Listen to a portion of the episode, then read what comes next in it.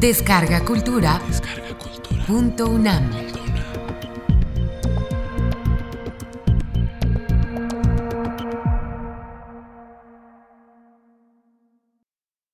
Mito y oralidad en la tradición mesoamericana.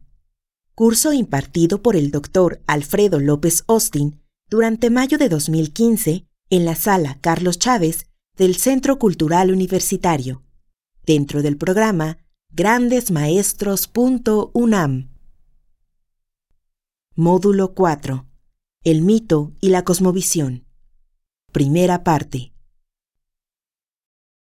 Vamos a continuar ahora el tema acerca de la relación entre el mito y la cosmovisión. Y nos enfrentamos de inmediato con un problema filosófico muy semejante igual al de aquel niño que veía lo grueso que era la cáscara de los cocos y preguntaba cómo les habían metido el agua. Es cómo se metieron los dioses en las criaturas. Precisamente lo que podemos hacer es tomar todos aquellos relatos que hemos calificado como míticos por eh, tener las características obtenidas anteriormente. Y ya que tenemos muchos, muchos de estos relatos, empezamos a ver cuáles son los elementos más comunes. Y entre los elementos más comunes, por cierto, no nada más mesoamericanos, empezamos a ver eh, uno, se está hablando de un mundo que está muy, muy mojado, muy lodoso. Es un mundo totalmente inestable, no es duro. Qué raro que todos hablen de esto. Se está hablando también de una luz que es muy tenue. Todavía no hay la luz que surge del sol. Tampoco es la, noche absoluta, aunque muchas veces sí se nos habla de noche, pero de una noche iluminada por esta luz tan tenue. Se nos habla también en muchísimos mitos de que la tierra estaba poblada por seres, y estos seres muchas veces se nombran como animales. Algunas veces también se les da nombres extraños que dan a entender que son hombres. Por ejemplo, entre los huicholes actuales, los hombres codornices, los hombres hormigas, se oye muy frecuentemente esta expresión. Se nos dice que todos, todos pueden hablar con todos. Hay una tremenda posibilidad de comunicación entre todos estos seres se nos dice que cambian. Y se nos dice también que piensan y sienten y obran como si fueran seres humanos. También se dice que entre todos ellos, en un momento determinado, tiene que surgir un rey o un jefe. ¿Por qué? Porque empiezan a comportarse todos de una manera demasiado violenta.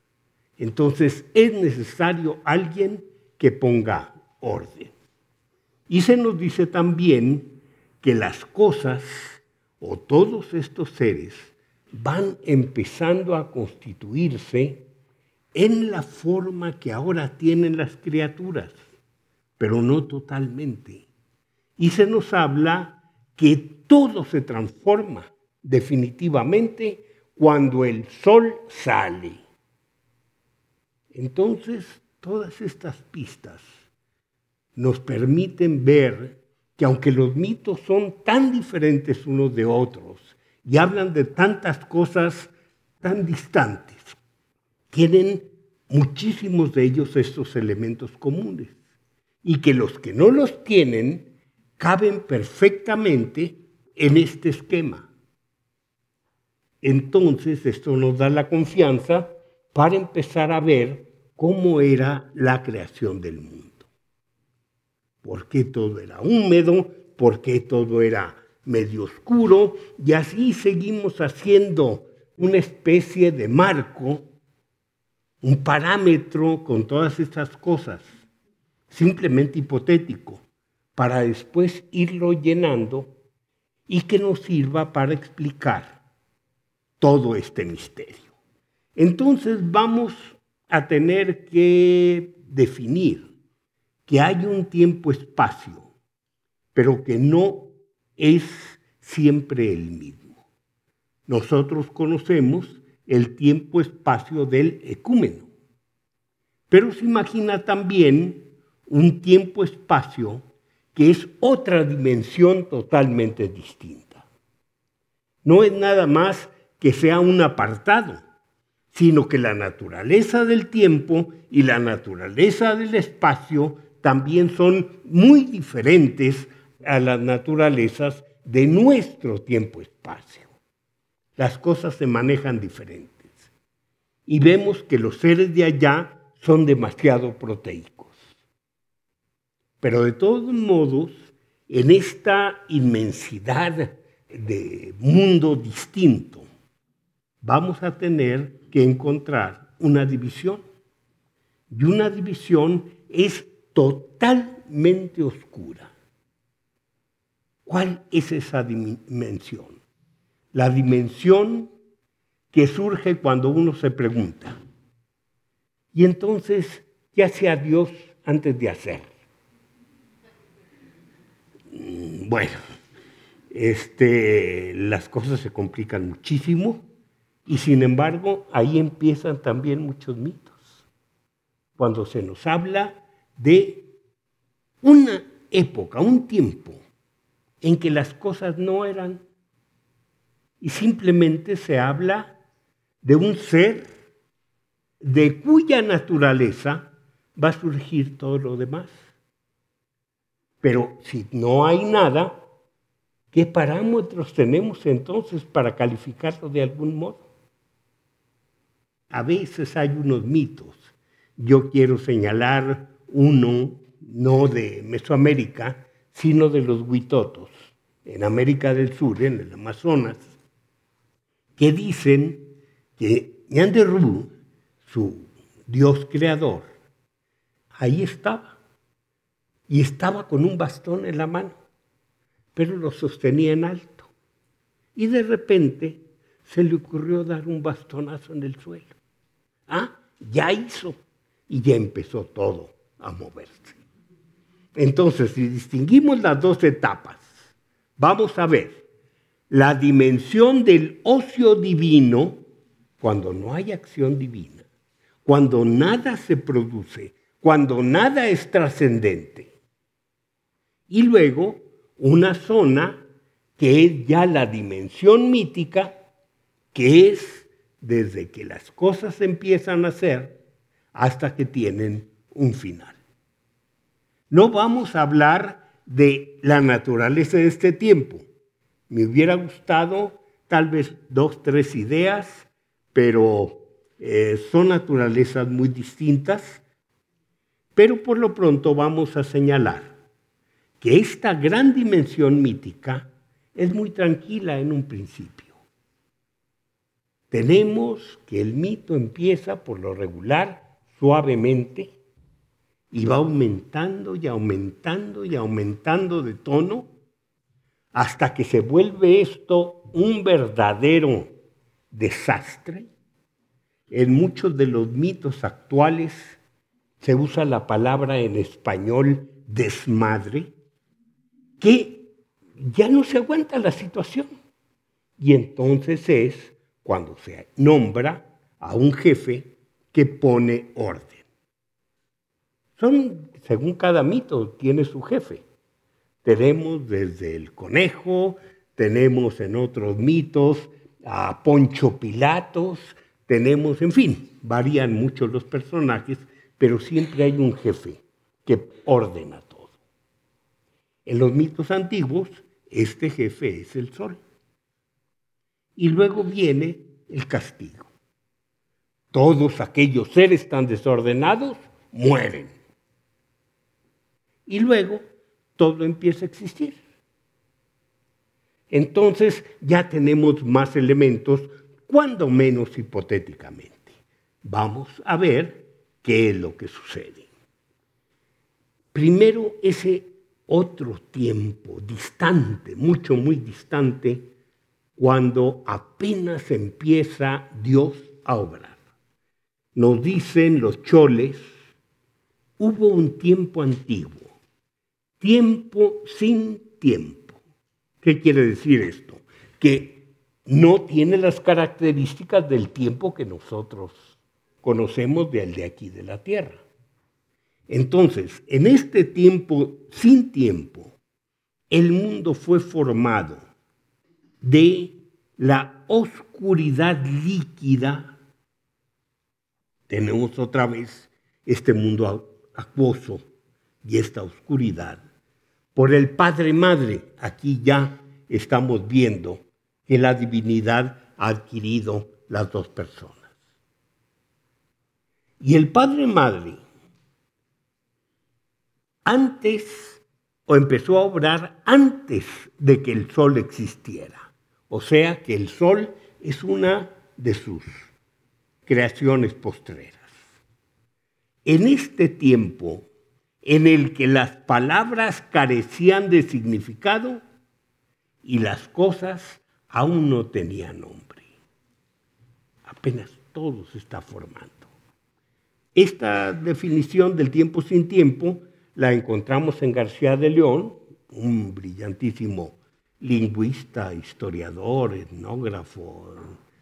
No podemos decir a qué se dedica este señor porque anda de un lado para otro, pero en todo se distingue y, por cierto, no voy a hacerle propaganda, pero tiene recientes obras muy, muy importantes en el Fondo de Cultura Económica. Entonces, en este tiempo nos habla de una divinidad indefinible. Es la primera etapa que empieza apenas a obrar. Y luego empieza el espacio mítica, la vida feliz de los dioses. Se nos habla de un lugar, muchas veces, que en agua se llama Tamuanchan, un lugar muy agradable, viven ahí los dioses tranquilos. Las diosas, algunas de ellas, están tejiendo. De Xochiquetzal se dice, por ejemplo, que tiene a su cargo un montón de criados y de bufones que siempre le están entreteniendo. En fin, todo es muy, muy tranquilo y muy agradable. Cuando de repente algo pasa. Siempre se nos atraviesa el pecado. Ya con el pecado todo empieza a trastornarse. ¿Cuál es en este caso? Ella tiene muchos pretendientes, pero obviamente para que no pase nada, no le hace caso a ninguno. Y entonces, de repente, uno se la roba y ya empieza a desarrollarse toda la historia. En otros mitos se nos habla que hay un jardín muy grande donde están todos los dioses y que en ese jardín hay un árbol. Curiosamente, Dios Padre y Diosa Madre les dicen, de ese árbol no vayan a cortar las ramas, no lo vayan a herir. Bueno, ya tenemos entonces de qué hablar. Los dioses cortan el árbol, cortan las ramas, o punzan el árbol o lo hieren de algún modo. Los mitos varían mucho. Y entonces el árbol empieza a sangrar. Una característica que vamos a notar desde ahorita, las flores de este árbol son muy diferentes entre sí. ¿A qué se debe esto? Vamos a entender que el tlacuilo, o sea, el pintor, no pretendía pintar algo naturalista, sino pretendía significar algo. No es el único caso, nosotros tenemos en la actualidad muchos casos semejantes. En el aspecto religioso, El cristianismo tiene mucho de esto. Por ejemplo, cómo se representa a la Virgen María. Se representa como una jovencita judía o muchas veces decanta mucho hacia el rubio, pero en fin, una jovencita hermosa que tiene un niño en los brazos. Es como si a una persona real le pegara la luz, rebotara la luz en los ojos del pintor y el pintor simplemente siguiera aquellos contornos y nos diera la imagen. Pero hay ocasiones en que no es esto. Se nos representa un pozo y este pozo significa María. O se nos representa una escalera y la escalera arriba tiene nubes y es María.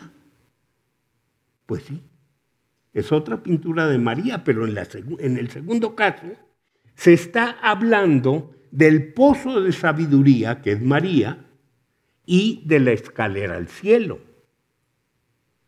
Se nos está hablando en otros términos y el pintor está pintando eso, no la imagen de la luz reflejada de un objeto.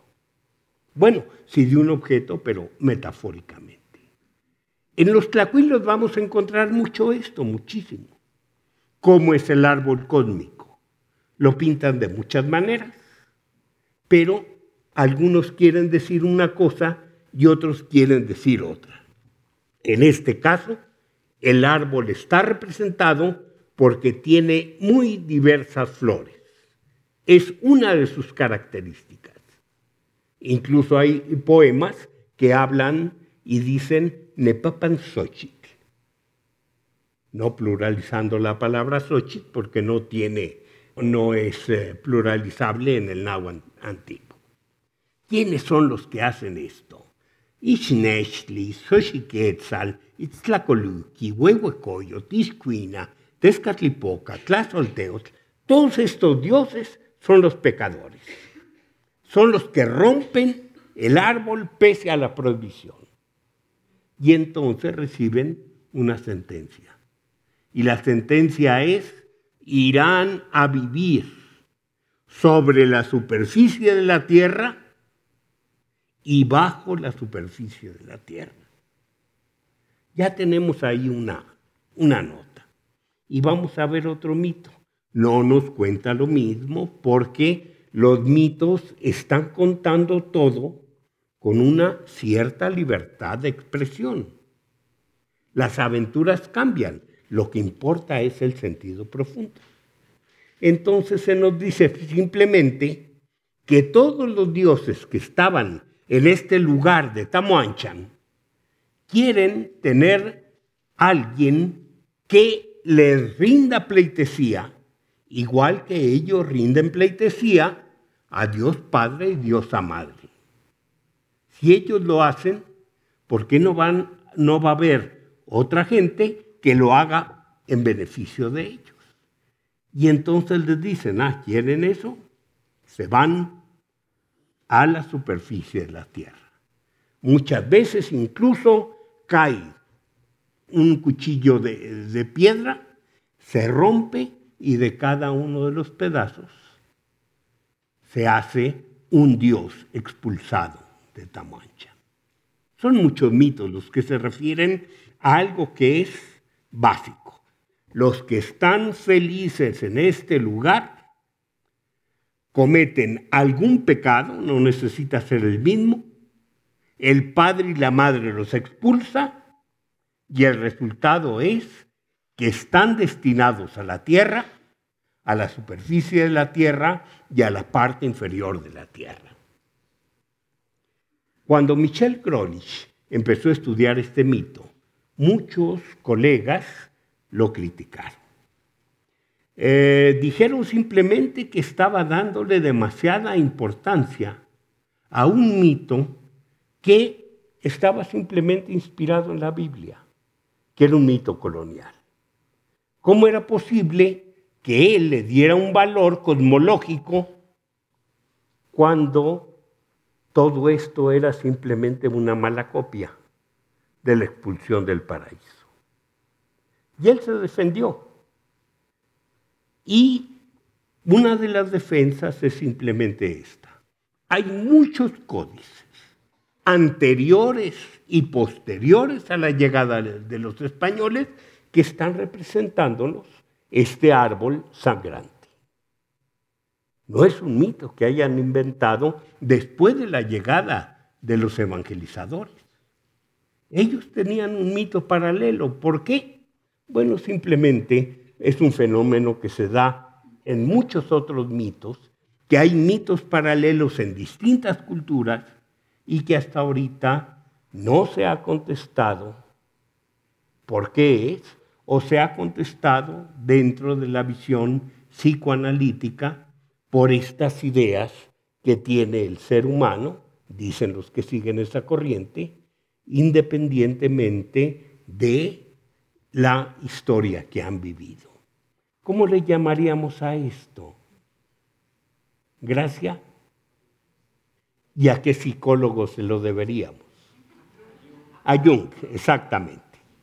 Pero Jung es el que desarrolla esta idea hablando de estos paradigmas que se representan en mitos que son muy, muy semejantes unos a otros.